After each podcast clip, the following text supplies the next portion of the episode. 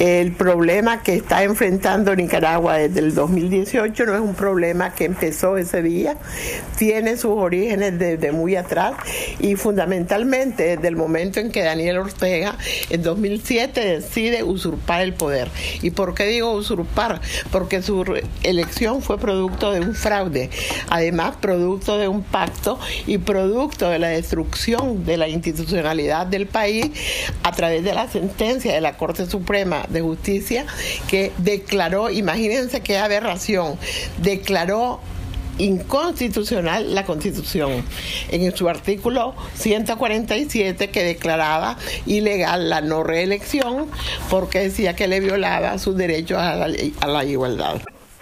Genau, es gab dann ähm, einen Pakt mit der Kirche, ähm, Die ähm, Regierung von Daniel Ortega hat zugesagt, dass ähm, ein komplettes Abtreibungsverbot durchgesetzt wird, wenn die Kirche ähm, die Regierung unterstützt.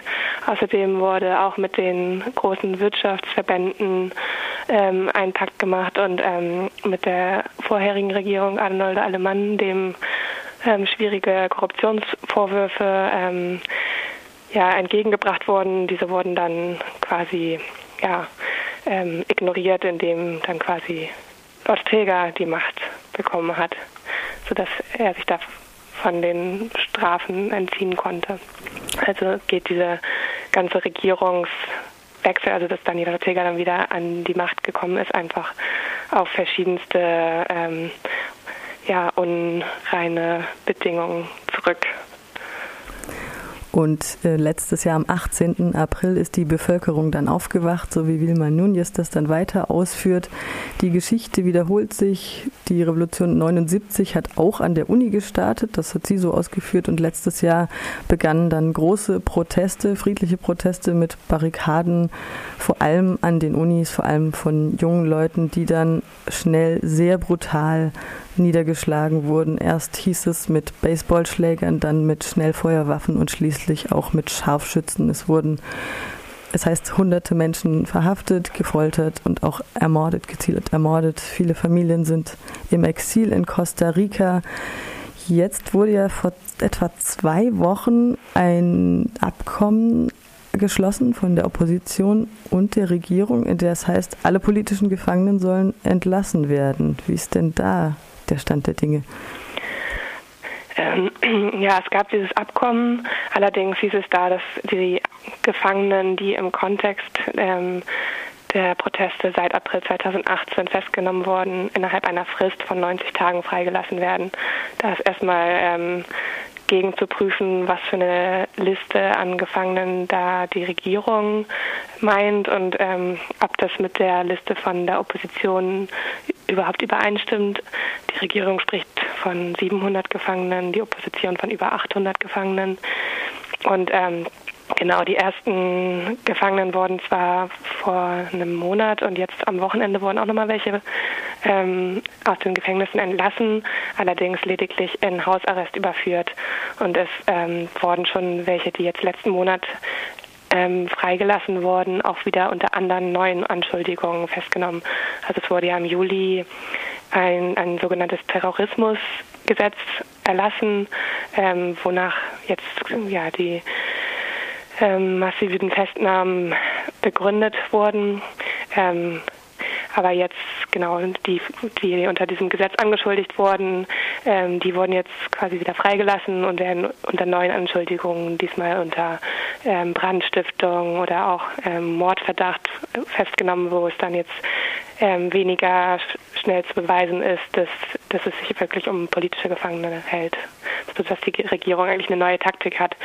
Ähm, ja, also die ähm, Regierung ist überhaupt erst wieder auf die Opposition zugekommen und hat ähm, Gespräche zugelassen aufgrund der angekündigten Sanktionen von den USA und der EU, ähm, weil sie sich jetzt ähm, auch wirtschaftlich, also wo sie dann individuell auch betroffen wären, dass ihre Konten eingefroren werden etc.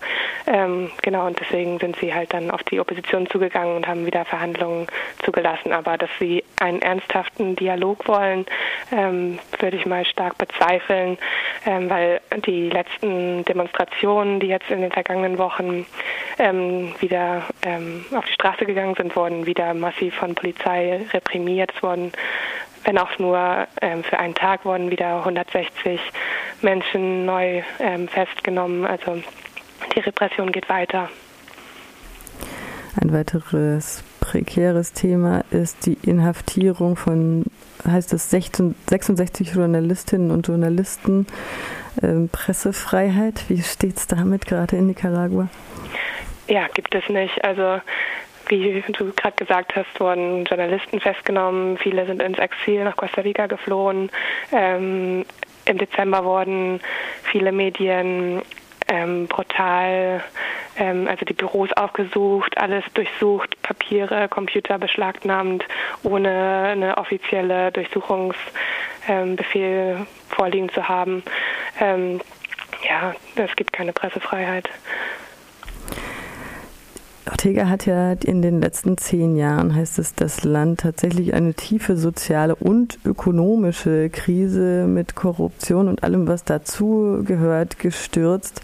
Das kam jetzt in den letzten zehn Jahren vielleicht eher so ein bisschen unterschwellig und eher bei den Lateinamerika-Referentinnen wie dir so an, bis dann ja das fast explodiert ist mit der Bevölkerung eben, als die Bevölkerung letztes Jahr auf die Straße gegangen ist. Ähm, was sind denn die Perspektiven jetzt? Die Perspektiven, also das ist ziemlich düster. Also vor einem Jahr, als die Protestbewegung so stark war und ähm, das ganze Land lahmlegte, ähm, hätte man vielleicht noch damit rechnen können, dass Ortega demnächst ähm, abtreten muss. Zurzeit hat die Regierung eigentlich die absolute Oberhand zurückgewonnen. Die wirtschaftliche Situation ist sehr, sehr schlimm. Es haben viele gerade im Tourismussektor ähm, ihren Job verloren. Ähm, jetzt am Wochenende bei der großen Konferenz war ja auch die Franziska Ramirez, das ist eine, also die Anführerin der bäuerlichen Antikanalbewegung, die schon seit Jahren gegen das Kanalgesetz kämpft und seit mehreren Monaten in Costa Rica im Exil lebt. Ähm, sie hat ähm, sehr eindrücklich geschildert, wie schlimm die Situation in Costa Rica für die ganzen Geflüchteten ist. Ähm, also absolut menschenunwürdig.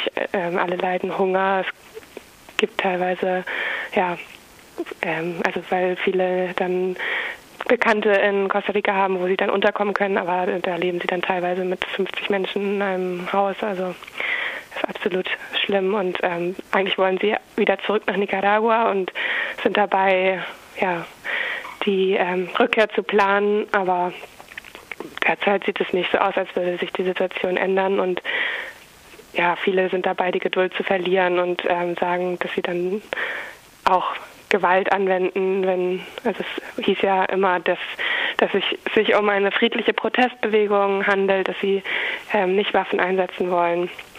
Aber ja, ja, die andere Möglichkeit ist, dass halt erst dann 2021 wieder gewählt wird und ja, naja, ob dann wirklich freie Wahlen zugelassen werden, wage ich auch zu bezweifeln. Teil des Abkommens ist ja eigentlich auch die sichere Rückführung der ganzen Familien, die vor allem in Costa Rica jetzt im Exil sind. Ist da irgendwas passiert? Na, du hast es gerade schon angedeutet, wahrscheinlich eher nicht. Nee, leider gar nicht. Hm. Was haben denn die, ihr hattet ja noch feministische Aktivistin und ein Soziologieprofessor, eine Rechtsanwältin auf äh, der Pressekonferenz. War das so der Konsens? Ich glaube, ich habe irgendwas davon gehört, dass jemand Hoffnung geäußert hat, dass es besser werden könnte.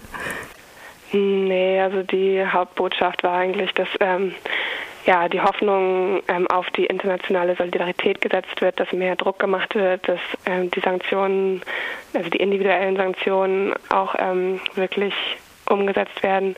Ähm, ja, es wurde zum Beispiel ähm, kritisiert, dass jetzt die ähm, internationale Gemeinschaft diesen Dialog so sehr als Hoffnung sieht und ähm, ja, da dann jetzt zum Beispiel auch ähm, Asylverfahren von Nicaraguanerinnen, die hier in Deutschland Asyl beantragt haben, abgelehnt worden mit dem Hinweis, ähm, ja, die Situation ist ja, hat sich ja entspannt, es gibt ja wieder einen Dialog. Also ähm, dem ist äh, in Realität nicht so. Also es werden täglich wieder Menschen verschleppt und um ja, jegliche Protestform unterdrückt.